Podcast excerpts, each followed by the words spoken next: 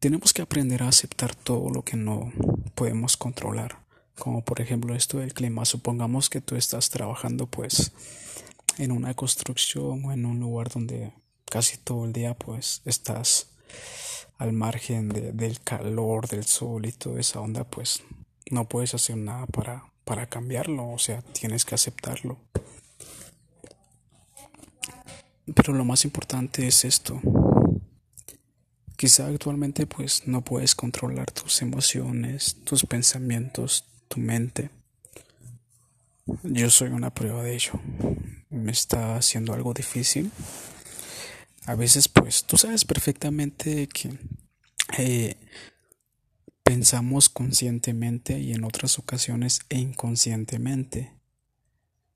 Pero donde es lo más feo es cuando inconscientemente andamos pensando cosas estúpidas, cosas sin sentido, cosas negativas.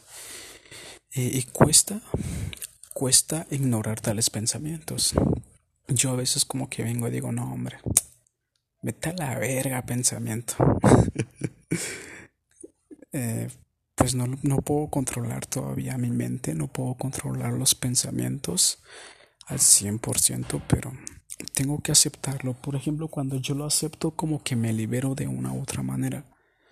Hace cuentas que digo, bueno, acepto que por el momento no puedo controlar mis pensamientos pero no dejaré que esto me ponga mal, no dejaré que esto influya en mi estado de ánimo, porque sabes perfectamente que los pensamientos activan tus emociones. Un pensamiento bueno pues activa la felicidad, la alegría, un pensamiento malo activa la tristeza, el enojo, el remordimiento.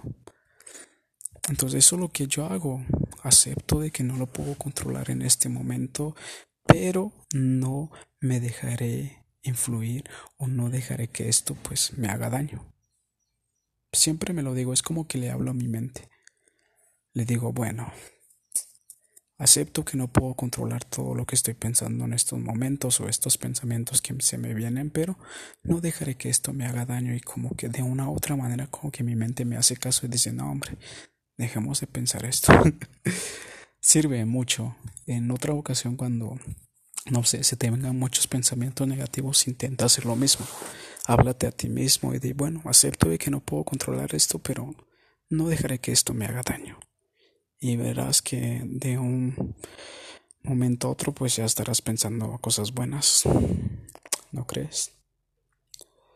Otra de las cosas es que no te tienes que identificar con los pensamientos, con la mente. Siempre vamos a tener una mente negativa y que te va a estar lanzando pensamientos negativos.